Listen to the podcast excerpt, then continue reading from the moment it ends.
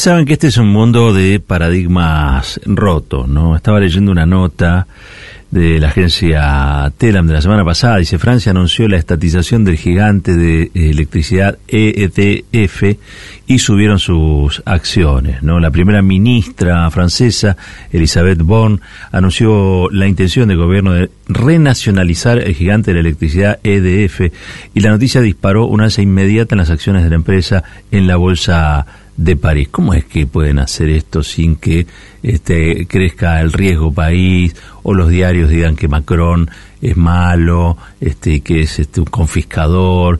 ¿Cómo es? no Dice, confirmo la intención del Estado de poseer el 100% del capital de EDF de cara a reforzar su capacidad de llevar a cabo lo antes posible proyectos ambiciosos e indispensables para nuestro futuro energético, agregó Born frente al nuevo Parlamento surgido en las elecciones del 19 de junio pasado, que sepultó la mayoría absoluta que tenía el oficialismo. Recordemos ahora que hay una fuerte presencia también de la izquierda renovada, es un poquito más de izquierda de lo que de lo que era.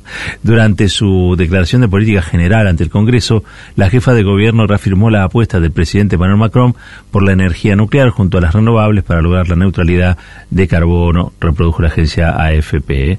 Eh, el Estado francés cuenta ya con casi el 84% de las acciones de EDF, otra empresa estatal, el 1% pertenece a los trabajadores y el 15% restante son acciones institucionales e individuales. Bueno, el, Estado está tomando el control, así, el control total, este, absoluto, de la empresa de energía, la mayor empresa de energía que tiene este Francia.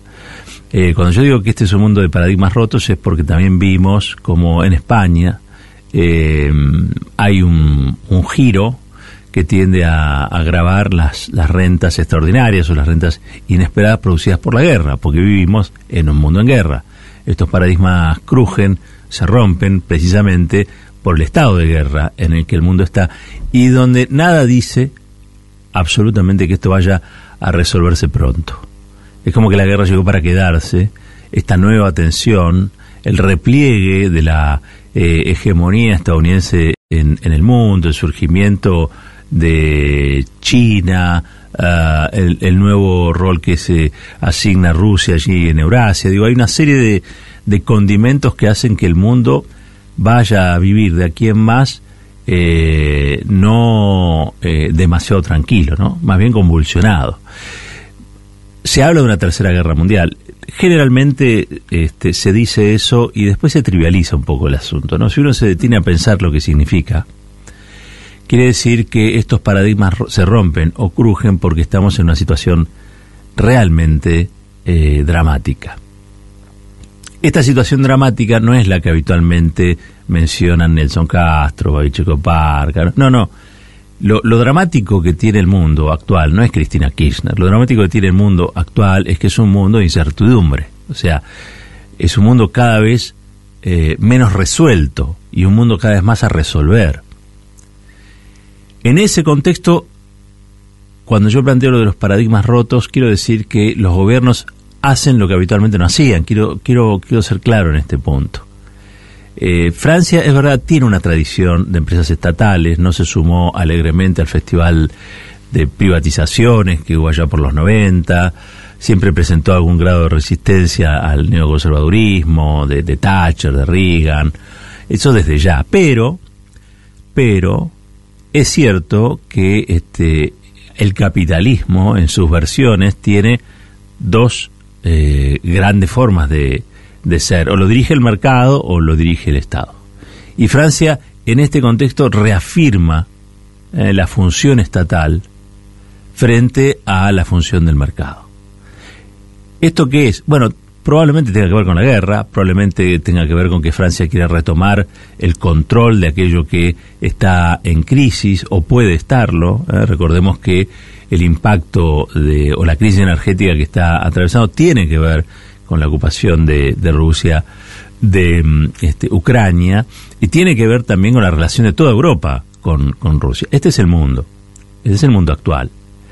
Eh, un mundo donde Boris Yeltsin también tiene que, que renunciar cuando era la novedad, era el emergente de una situación y era la novedad absoluta, se venía a comer a los chicos crudos, a la política tradicional y este, finalmente eso no ocurre. ¿No? Este, su estilo, muy parecido al de Trump, eh, ha sido finalmente removido. Lo mismo ocurrió, y también esto hay que destacarlo, con Trump en, en su momento. De todos modos, este es un mundo de acechanzas y peligros, donde hay que tomar decisiones y muchas veces esas decisiones que se toman son contradictorias, o pueden serlo, en función de los principios, en función también de lo que decida el mercado o lo que decida el Estado. A mí me da la, la sensación de que este, en una situación así, dejar que decidan los privados, como pide la Nación, como pide la Cámara eh, Argentino-Estadounidense de, Comercio, como piden los bancos, como es suicida. Es suicida. Y es más, me parece todavía más peligroso, más peligroso, que haya una prédica constante eh, antiestatista. En la situación que el mundo atraviesa luego de una pandemia, con una inflación que no había, por ejemplo, Estados Unidos tiene una inflación que no había desde el año 81, desde el año 81, ¿sí? Con una guerra en marcha, que algunos dicen ya es la tercera guerra mundial. La verdad es que erosionar las capacidades estatales es un absurdo. Solo una élite desquiciada como la que Argentina tiene, eh, buena para hacer plata, mala para conducir el país, eh, puede proponer eh, que haya menos Estado. Me parece que ahí es donde hay que poner el foco porque en estos días estuvo cumpliendo, se cumplieron 60 años de algo que, les voy a comentar rapidito, rapidito porque no me, no me quiero extender mucho, que fue el programa de Huerta Grande. El programa de Huerta Grande fue un programa de 10 puntos, un plan económico de 10 puntos, postulado por la, este, en ese momento, eh, las 62 organizaciones, organizaciones sindicales peronistas. Las 62 organizaciones. Y ese programa tiene una serie de, puntos que son uno, si lo mira con los anteojos de hace una década, eran antiquísimos, ¿no? Anacrónicos. Si los mira con los anteojos de hoy, dice, epa, ¿qué pasó? ¿Cómo puede ser ya que allá por la década del 60, puestos del año 1962, este, ya, ya estuvieran diciendo estas, estas cosas, ¿no?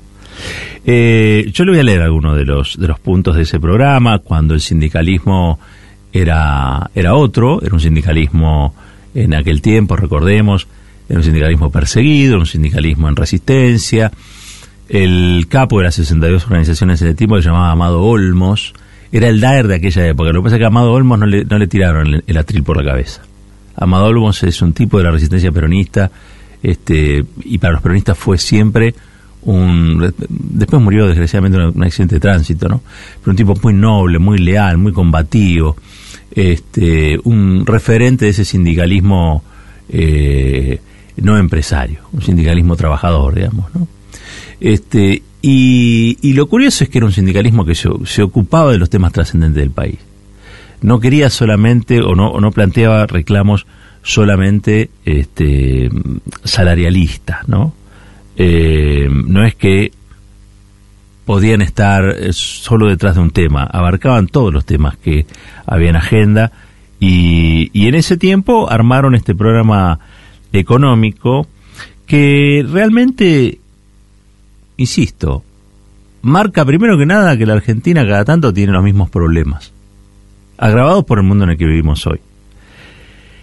Y hay una serie de propuestas, claro, insisto, si lo miramos con los anteojos hace 10 años van a ser anacrónicos, ¿no? Pero el problema de Huerta Grande, el problema de Huerta Grande, de él se trata, eh, dice así, punto uno, nacionalizar todos los bancos y establecer un sistema bancario estatal y centralizado. Eh, ¿Cómo vas a, nacionalizar todos los bancos? Eh, ¿Cómo vas a establecer un sistema bancario estatal y centralizado? Todo parece una locura, ¿no? Punto dos, implantar el control estatal sobre el comercio exterior. Bueno, bueno, bueno. Punto 3. Nacionalizar los sectores claves de la economía, siderúrgica, electricidad, petróleo y frigorífica. Diez años atrás decía, no, che, pará, no. Bueno, qué sé yo, Francia está restatizando cosas. Cuatro, prohibir toda exportación directa o indirecta de capitales, es decir, la fuga de capitales, controlar la fuga de capitales. está muy bien. Cinco, desconocer los compromisos financieros del país firmados a espaldas del pueblo. Eh, eh, esto no se puede hacer. No, digo, tiene más perjuicios que, que beneficios, o por lo menos eso se ha decidido. Eh, también es cierto que hoy cada vez más claro que esos acuerdos con el Fondo Monetario Internacional, con los organismos de crédito internacional, siempre son lesivos para el país. Nunca más claro, ¿no? Nunca más claro. Eh, sexto, prohibir toda importación competitiva con nuestra producción, es decir, sustituir importaciones. Está bien, ¿no? Está muy bien. Esto es del año 62, 1962. Este, es, un, plan económico hecho por sindicalistas. Eh, octavo. Eh, ah, no, séptimo. Expropiar a la oligarquía terrateniente sin ningún tipo de compensación. ¡Upa! Imagínate que por nada hicieron un lockout ayer. Los llegan a expropiar. Este, te llevan, te llevan a, ¿cómo se llama? Te llevan puestos, ¿no? Eh, ocho, implantar el control obrero sobre la producción. Bueno, hacía tres años había sido la, revolución, la revolución este, cubana. Hacía diez que había sido la revolución china, digo, se entiende este, este punto, ¿no? Nueve, abolir el secreto comercial y fiscalizar rigurosamente las sociedades comerciales. Está bien eso, ¿no? Se puede hacer hoy también. Eh, diez, planificar el esfuerzo productivo en función de los intereses de la nación y del pueblo. Claro, porque una de las cosas que la derecha le sacó a este país, a mi país, a nuestro país, es la planificación la planificación es mala palabra, porque la planificación regula y ordena. Y donde hay orden y hay regulación, el mercado no puede hacer lo que quiere. Y el mercado, haciendo lo que quiere, es donde se vuelve cada vez más y formidablemente multimillonario. ¿no? Aquellos que son los magnates de la Argentina no es que tienen plata, tienen un montón de plata, tienen muchísima plata. ¿sí? ¿Y eso cómo lo hicieron? Bueno, como en el Far West agarraron el Winchester, entraron a tirar y todo lo que este, quedaba a su paso era de ellos. Es igual. Para ellos el Estado es un problema de rentabilidad. Para los que no somos empresarios, el Estado es un problema de supervivencia.